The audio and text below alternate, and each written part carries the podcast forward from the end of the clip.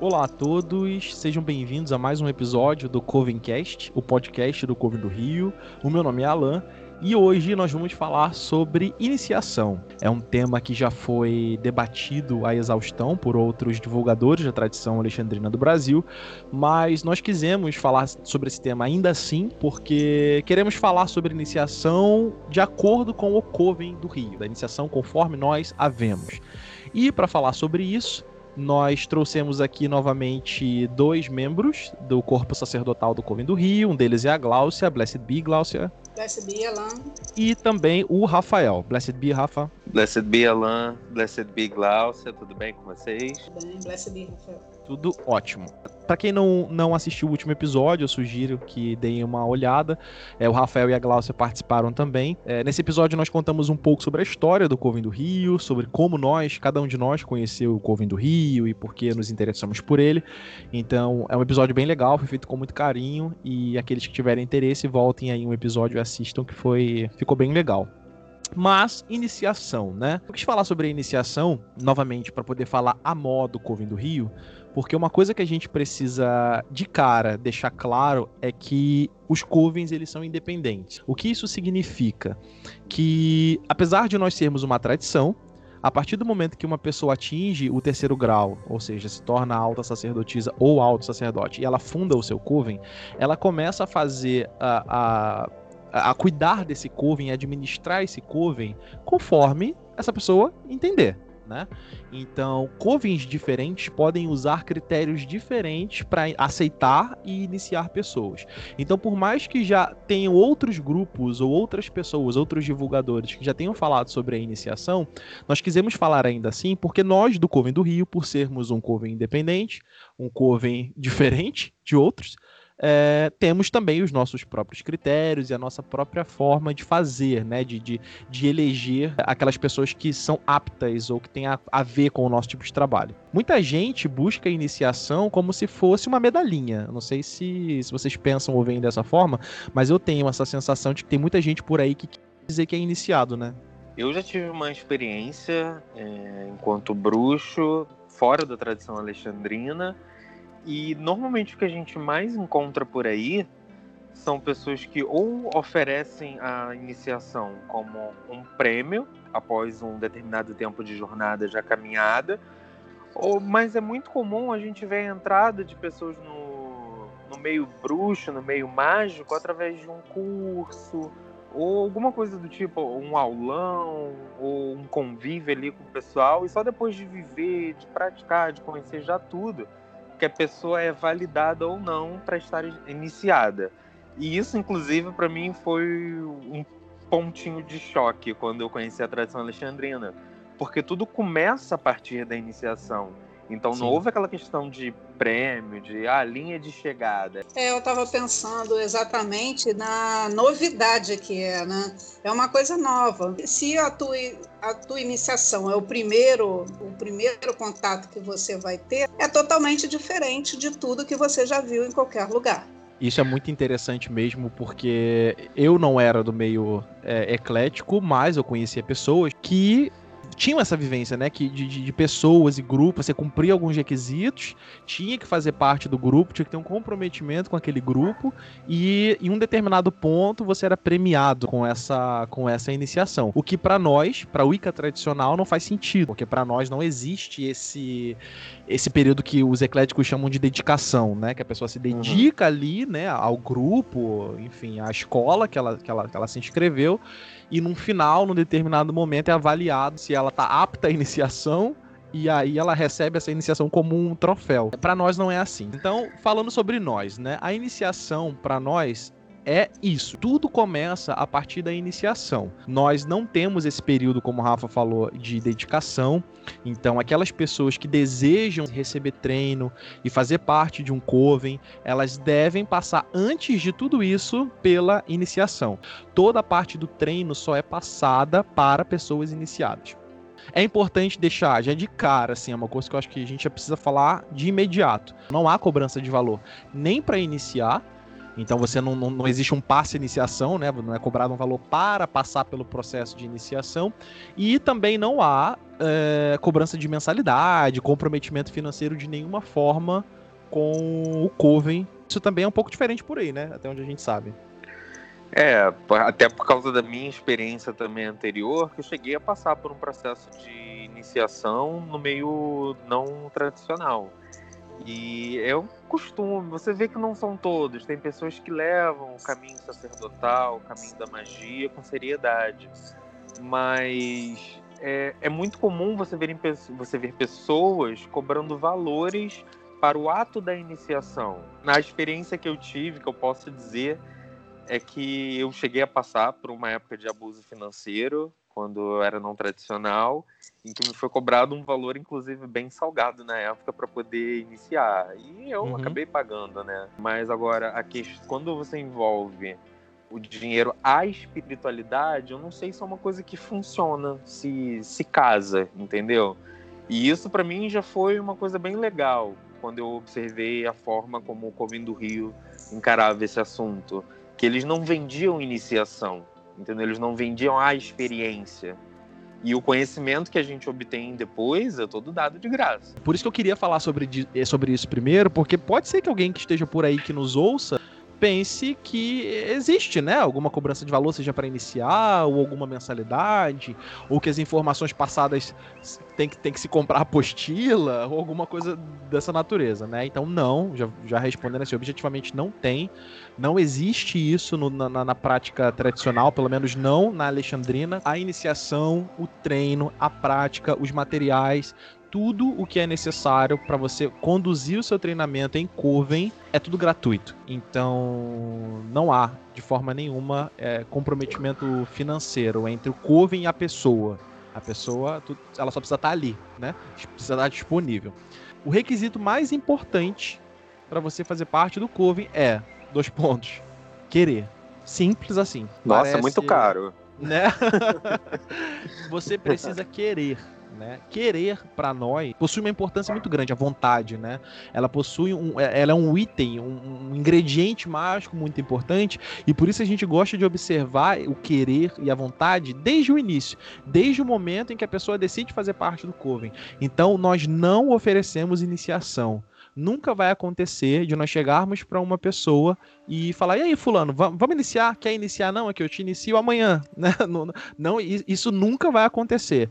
Toda iniciação foi pedida, ou seja, todas as pessoas que compõem o corpo sacerdotal do Come do Rio pediram para passar pela iniciação. É, e é assim que vai ser, sempre, né? Sempre tem que haver a vontade. E aí eu pergunto, Rafa, Gláucia, como que foi isso para vocês? Assim, em que momento que vocês sentiram que bateu assim a vontade? Quero fazer parte disso tudo aí. Então, para mim foi, foi uma coisa, foi um processo meio que natural o querer. Assim, às vésperas de enviar minha carta, foi bateu a chave desse querer e foi ali que eu consegui empregar, como você mesmo diz, o primeiro ato mágico, que é o do pedir e do querer. Mas o que me despertou, que eu cheguei até a comentar no último episódio, foi a observação que eu fiz através de você, que já fazia parte do Coven, eu já conseguia ver algumas mudanças na sua vida, na sua fala, no seu comportamento, e isso despertou em mim, me mostrou que era um caminho é, de essência, de, de, pureza, né, entre algumas uhum. aspas. Sim. Mas e isso me despertou. Eu falei, eu quero isso também. Eu quero viver essa experiência. E foi ali que deu aquela clicada, que gerou aquela chave, que eu falei, quero fazer parte disso. Aí eu fui, mandei minha carta, bem bem objetiva, talvez nem tanto, né? Acho que eu fui meio extenso na minha carta. Não vou opinar, não posso. É, foram só quatro páginas, gente, de carta. Mentira, não foi não, não precisa enviar quatro, quatro páginas não, tá? Mas, eh, em resumo, acho que foi isso. Foi através da observação, me despertou essa vontade, me despertou esse querer, e aí foi quando eu pedi a iniciação e o treino. Eu, eu posso dizer que eu fui uma bruxa antes da iniciação, né, Alexandrina, Sim.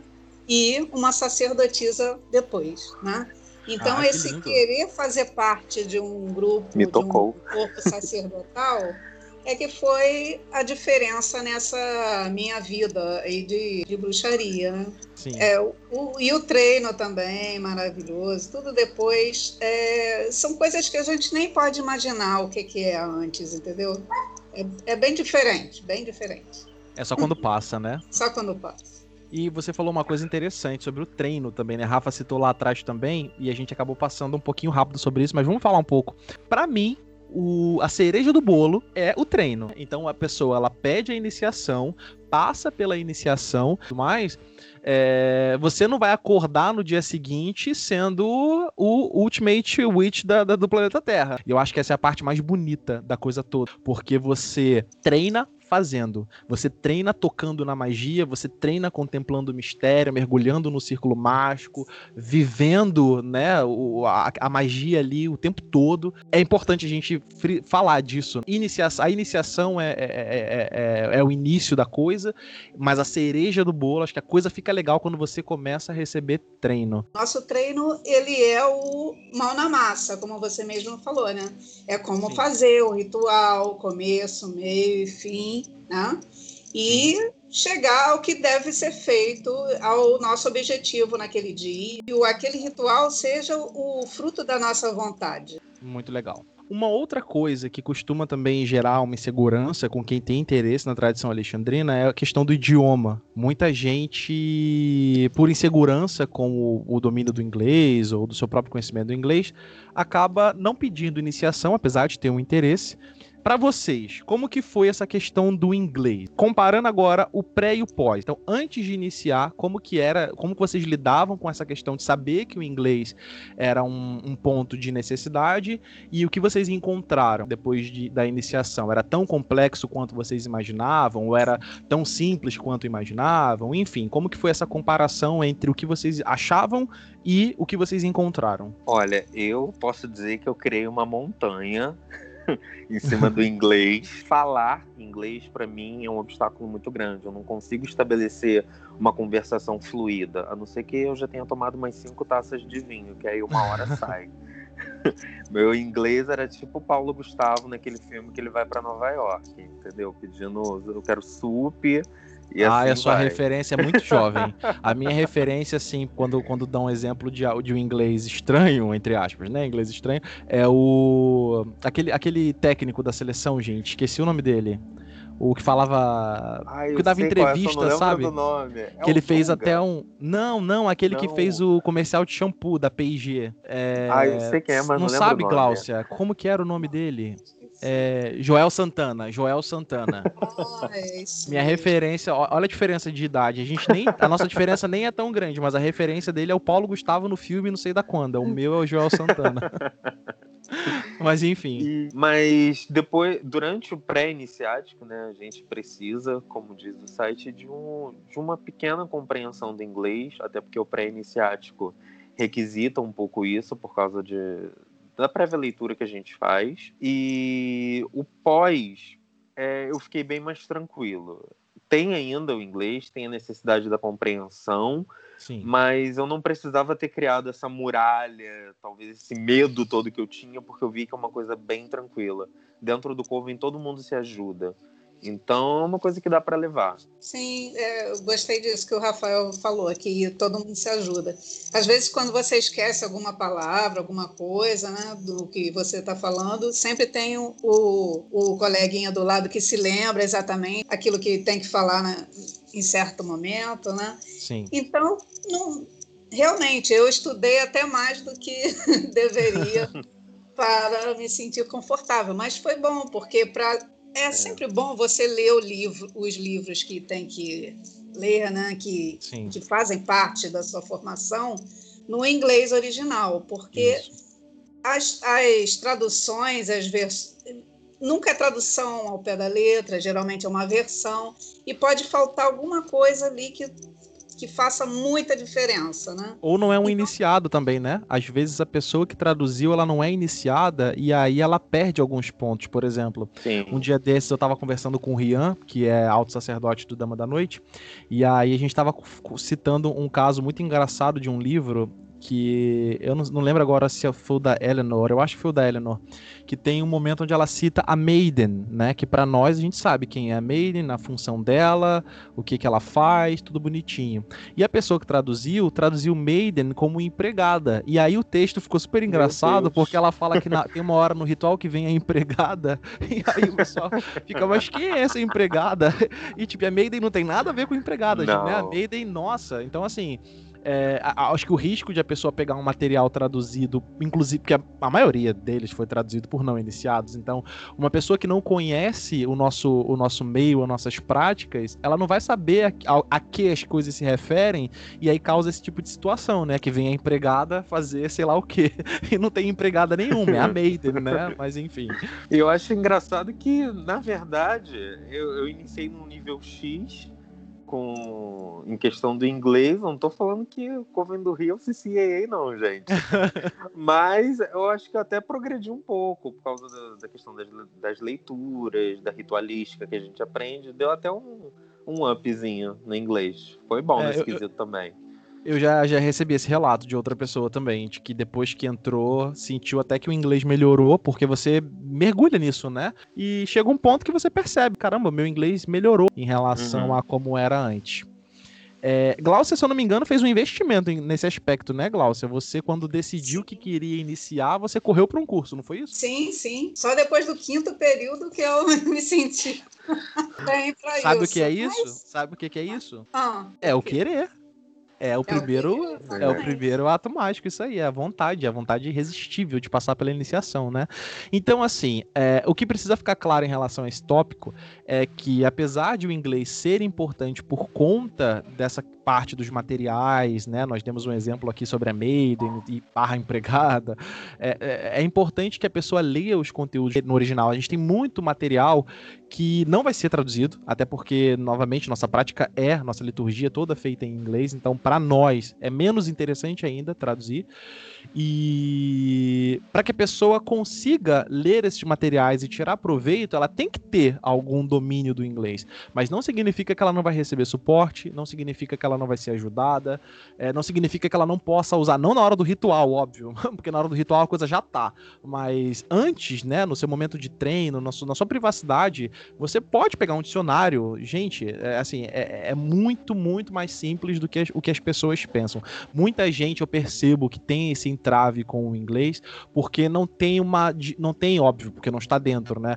É, a, a noção a real da dimensão da coisa. Então, por isso que a gente quis trazer esse tema do inglês também, para que fique claro para quem está ouvindo, né, através da experiência de quem também ficou ansioso com o idioma, é, te dizer o que ele encontrou. Foi o que a Glaucia falou. Ela, ela, se, ela sente que ela se preparou mais do que precisava para o, o que era esperado de, de domínio do inglês para conseguir receber o treino. Então, assim, toda a prática é em inglês fora da prática, nós falamos português. Então, isso é uma coisa que a gente precisa falar. Nós interagimos, conversamos, estudamos, trocamos ideia, enfim, até a parte de passar, de passar é, é, informação, tudo isso é feito em português. Mas os materiais, a liturgia, a prática é em inglês. Então, ninguém precisa dominar o inglês com profundidade para pedir iniciação, caso tenha interesse, porque lembrando, ela nunca será ofertada. Então, se a pessoa quiser, mas está sentindo que o idioma é um entrave, eu espero que talvez esses depoimentos ajudem, ajudem a, a suavizar um pouco a preocupação. Bom, falamos então um pouquinho sobre uh, uh, os requisitos para iniciação, a vontade é importante, o inglês é um ponto, né? Muito menos cabeludo do que alguns imaginam. Então, é, você já até chegou a mencionar antes sobre é muito sobre ser muito difícil estereotipar alexandrinos. Mas eu lembro que um pouco antes de entrar para o Coven, eu fiquei meio inseguro sobre será que eu tenho, além do querer, né, além da disponibilidade e daquele domínio básico de inglês, eu fiquei, será que o Coven vai me querer? Porque será que eu tenho os atributos necessários para ser um alexandrino? Aí eu queria saber de você, e até para falar para o povo, para esclarecer, sobre quais são os requisitos para ser um alexandrino. O que, que você acha sobre isso? Sim, então, exceto esses que nós já falamos, não existe um perfil específico de pessoa, né? Nosso grupo é um grupo bem plural. Para nós, uma pessoa que tem um histórico enorme de, de, de, ocultismo, bruxaria e magia cerimonial e que seja, e uma pessoa que não tem histórico nenhum, tem o mesmo valor não importam essas coisas, porque o que a gente busca trabalhar nos membros do Coven do Rio está num nível muito mais essencial do que essas coisas que, para mim, estão na superfície. Então, não se preocupem com eu não tenho conhecimento nenhum de bruxaria, eu nunca fiz parte de nenhum grupo, eu é simplesmente é tenho vocação, esse desejo. Né? É. Então, assim, não, não, é, não, não, não existe isso. A gente não, tá, a gente não quer o próximo Aleister Crowley, a gente não quer a próxima John Fortune, a gente não tá buscando essas pessoas. Se aparecerem, serão bem-vindos, mas a gente não tá buscando dessa forma, não é esse o critério. É, temos exemplo aqui, vamos lá, eu e Glaucia, por exemplo, temos backgrounds completamente diferentes, somos dois iniciados. A Glaucia teve 10 anos de cenário eclético, ela não participou de nenhum grupo, mas ela transitou ali, foi, foi bastante assediada até, né, pra, participar de grupos e tudo mais, meio que foi se esquivando até conhecer os alexandrinos. E eu não conhecia nada, não tinha feito parte de nenhum grupo, não tinha nenhum conhecimento profundo. É, e ambos fomos aceitos no Coven do Rio. Novamente, há um treino, então as pessoas recebem informação, elas praticam, elas botam a mão na massa. E a coisa vai acontecendo a seu tempo para cada um. Essa é a nossa visão. Nós somos um Coven, um Coven independente, como todos os outros, e cada pessoa, cada alexandrina é livre para pensar como quiser. Né? O Alexandrinos não tem papa. Então ninguém pode dizer Alexandrinos são isso. Nem eu, nem o Rafa, nem a Gláucia, nem nenhuma outra figura. Não, não existe isso, não existe Alexandrinos são isso. Alexandrinos são pessoas. E aí essa frase já diz tudo. Se são pessoas, são diferentes, são plurais e é isso. Bom, então para finalizar, nós vamos dar aqui uma sugestão de livro que eu acho que complementa o tema. Na verdade, esse livro ele é um dos nossos livros que lá na nossa seção do site de bibliografia recomendada, que é o What Witches Do, do Stuart Farrar. Esse livro, no primeiro capítulo dele, ele já fala sobre a iniciação. Então, o livro todo, a própria, o próprio nome do livro, né, What Witches Do, ou seja, o que as bruxas fazem, é o Stuart narrando a própria experiência dele a, desde a iniciação até o momento onde ele sai do Coven. Então, ele foi iniciado e teve as experiências dele de primeiro grau no Coven de Londres, né, que era o Coven do Alex, onde tudo começou. Quem tiver interesse em ler um pouco mais sobre, sobre a iniciação ou até sobre o que as bruxas fazem, a gente recomenda esse livro What Witches Do do Stuart Farrar. Por hoje, eu acredito que seja isso. Quero agradecer a todos por terem ouvido mais um episódio. Agradecer também a Glaucia e o Rafael por terem contribuído com ele. Glaucia, Rafa. Então, só queria agradecer mesmo a participação, é, o convite novamente para estar aqui, para conversar com vocês e desejar meu blessed be para você, Alan, e para você, Glaucia. Obrigado por, esse, por essa conversa, esse papo que a gente teve. Foi muito legal. Obrigada, Rafael. É, também agradeço a oportunidade de falar aqui pelo, pela, pela nossa coletividade, né? Somos é, aqui representantes de um grupo grande, né? O grupo do Coven do Rio. E agradeço a todos. Blessed be Alan, blessed be Rafael. É isso blessed então, be. pessoal. Blessed be Glaucia, blessed be Rafa e nós nos vemos no próximo episódio. Até mais.